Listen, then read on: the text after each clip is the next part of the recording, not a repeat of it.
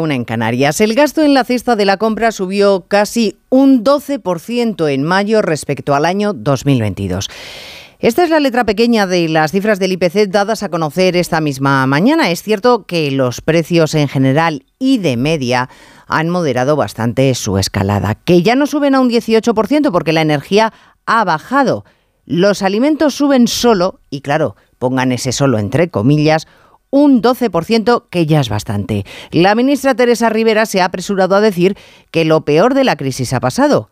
Pues quizás sea algo aventurado. Primero porque el BBVA se une esta mañana a las instituciones que confirman que sí, que quizá este año las cifras se contengan, pero que el año que viene la economía va a presentar claros signos de ralentización. Y segundo, porque va a ser difícil convencer a los españoles de que pagar los alimentos un 12% más caros que hace un año es un síntoma de mejoría.